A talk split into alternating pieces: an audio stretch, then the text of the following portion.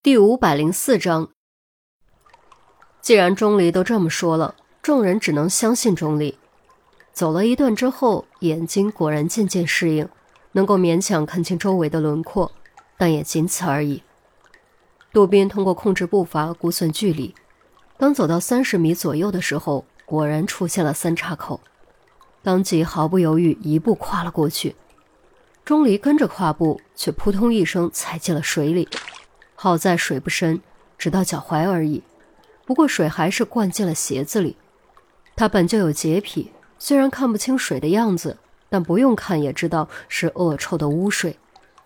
当时感觉脚上仿佛有一万只蚂蚁在爬，难受的恨不得立刻将鞋子脱了，狠狠丢出去。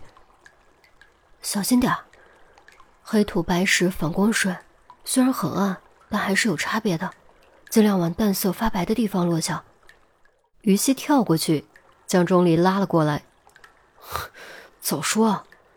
钟离苦笑，只能强行踩着湿乎乎的鞋子继续往前走。就这样，钟离一路走一路指方向，在他的指引下，四人在四通八达的下水道里拐来拐去，渐渐连陈红都分不清东南西北了，感觉就像是在迷宫里面绕圈。若非钟离依旧笃定。他真的要怀疑是不是迷路了。快到了，你们发现没？污水渐渐少了，空气也干燥了，臭味淡了许多。前面右拐再左拐，是一条一八六五年修建的下水道，有点窄，已经废弃了，希望没被封上。只是，钟离正在按照记忆中的资料指路，突然被于西从后面一把捂住嘴：“嘘，有声音。”于西用细如蚊蚋的声音说：“众人立刻警觉，谁都不再开口，也不再移动脚步，屏气凝神，集中注意力，侧耳倾听。果然发现了轻微的脚步声。杜宾转头，将手伸到陈红面前，伸出三根手指晃了晃，意思是有三个人。陈红点点头，表示肯定，做了个继续倾听、保持戒备的手势。”众人继续倾听，脚步声不但越来越近，而且开始有对话的声音传来。这次我们牺牲了不少人，你们觉得这样做真的对吗？现在是摊牌的时候吗？我觉得我们还是藏在黑暗里比较好，毕竟我们可没有那么强的武力。哼，上面大人的决定，我们能有什么办法？我们现在估计已经和恐怖分子划等号了，接下来各国肯定会展开行动，我们的麻烦大了。听说那位大人也是受了激进派的影响，这几年激进派日益壮大，渐渐已经影响到组织的发展方向了。都别说废话了，这是我们能左右的吗？老老实实执行任务。对话的声音很响亮，很清晰。显然，对方并没有想到下水道里会有别人。杜宾用手势询问是否攻击，陈红略作思考，还是摇了摇头，决定后撤避开。倒不是怕了对方，毕竟以有备对无备，胜率还是很大的。但现在显然不是冒险的时候。如果不能瞬间全灭对方，有人逃走或者发出信号。那麻烦可就大了。众人对陈红的决定自然没有任何异议，赶紧放轻脚步向后撤，原路返回上一个岔路口，小心翼翼躲进黑暗之中。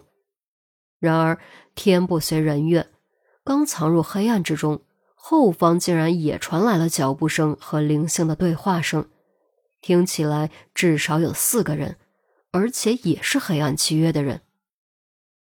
怎么办？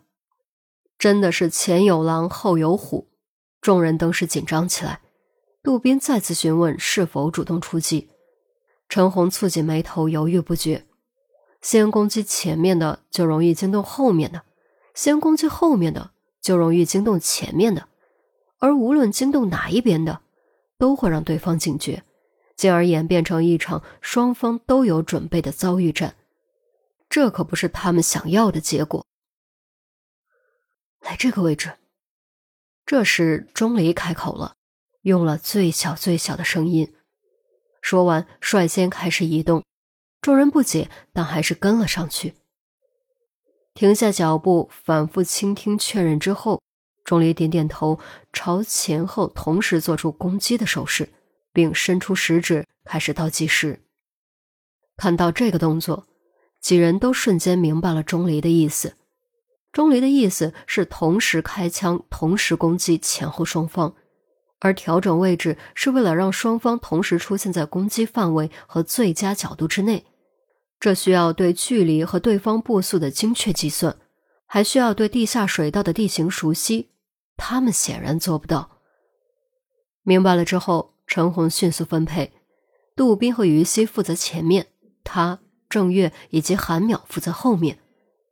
五个黑洞洞的枪口隐藏在黑暗中，分别对准了前后的拐角。屏息凝神，静静等待。一秒过去。两秒过去，三秒过去，五人的手心都冒出了汗水，却根本不敢擦，不敢稍有分心。这种千钧一发的时刻，任何分心都极有可能导致惨重的后果。身后是我的队友，我的朋友，我绝对不能失误。此时此刻，这就是五人心中的想法，同样的想法。五。脚步声越来越近，越来越近。二，当钟离的最后一根手指落下，前后两个方向，两拨人果然同时出现，几乎条件反射，五人同时扣下扳机。刹那间，枪声大作，枪口炽烈的火光将黑暗撕碎，拱形的穹顶被映照得忽明忽暗。由于子弹来得太过突然，两拨人都没有来得及做出任何反应。就在爆散的血花中颤抖着倒了下去，枪声来得快，去得也快，只持续了短短三秒。三秒后，地下水路重新安静下来，恶臭的空气中多了一丝丝血腥味，见证着刚才发生的一切。此地不宜久留，快走！陈红不再压低声音，一声低喝，拔腿就跑，众人也都跟着跑。用最快的速度朝钟离指引的那条古老通道跑去。既然已经遇到了两拨人，也许就还有第三波、第四波，乃至更多。由于下水道传声能传很远，所以如果附近还有别人被惊动是必然的事。等新的敌人追上来，再想对付可就没那么轻松了。片刻后，在钟离的带领下。众人顺利找到了那条1865年修建、目前已经废弃的地下水道。很幸运，虽然水道被封了，但或许是由于时间太久，亦或许是当初干活的人糊弄差事，封墙居然垮了一个洞，被杜宾踹了两脚之后，便轰隆隆全垮了下来。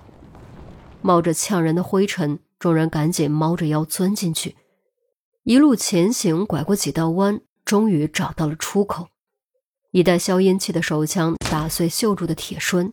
杜宾咬牙发力，缓缓将封盖推开，新鲜空气顿时扑鼻而来，让人顿感神清气爽。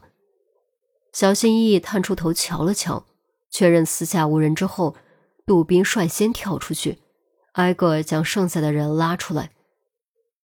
众人重见天日。都忍不住深吸气，将肺里的臭气排出。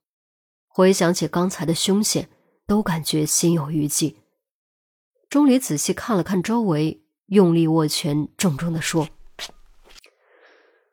没错，这里就是维斯敏斯特教堂内部，我们进来了。”